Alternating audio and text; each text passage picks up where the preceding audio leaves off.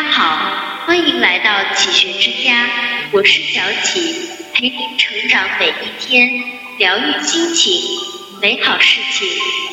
一到生于安静。老子说：“守静笃，依次是使生活清静，坚守不变。笃是极度极简的意思。我们的智慧和道德都从清静宁静的心自然流露出来。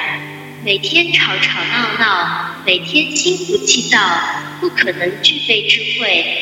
庄子中有一个雕刻木头作具 J 古代乐器的高人。”技艺已经进入到的境界了。剧做成以后，看见的人无不惊叹，好像是鬼神的功夫。而他做剧的方法没有什么特别，只是斋以静心，就是斋戒以静养心思。二得生于谦卑，周易谦德之名也。谦卑礼让能让一个人德性越来越高，心量越来越大。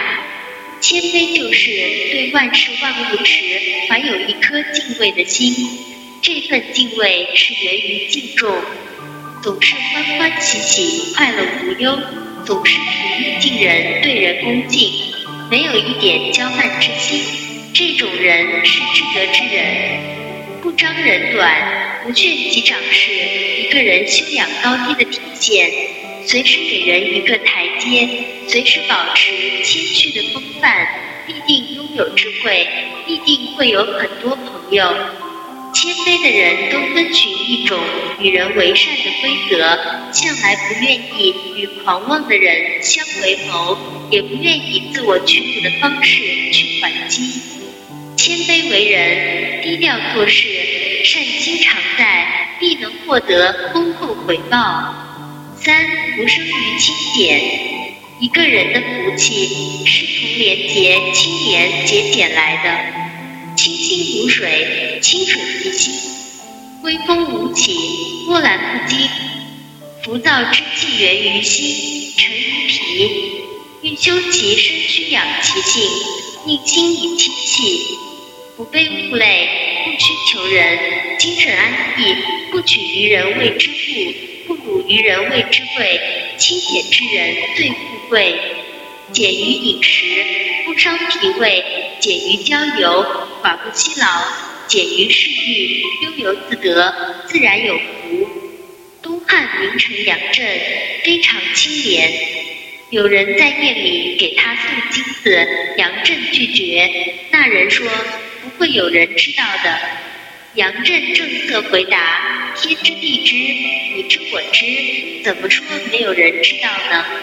杨震给后代树立了很好的家风，后来他以及儿子、孙子、曾孙四代三公，所以说不生于清简。四命生于合唱。清代名医张培仁在《妙香堂从话》中说：“人常和悦，则心气充而五脏安。”一个人能不能长寿，看他心态是否平和通畅。怀揣一颗平常心，对于一切顺其自然，处之泰然。这不仅有着深邃的人生哲理，而且蕴含着养生长寿奥秘。心态平和也意味着友好的人缘，常和人沟通交流，有助于舒缓寂寞空虚。百岁人瑞都是只知欢喜而不知忧恼，心常欢喜，五脏六腑都安泰自得，长瘤结石的机会就少，心地和悦，没有争竞心，情绪不大起大落，吃空气香甜，睡觉魂清梦安，哪能不长寿？这里是启学之家，让我们因为爱和梦想一起前行。更多精彩内容，搜“启学之家”，关注我们就可以了。感谢收听，下期再见。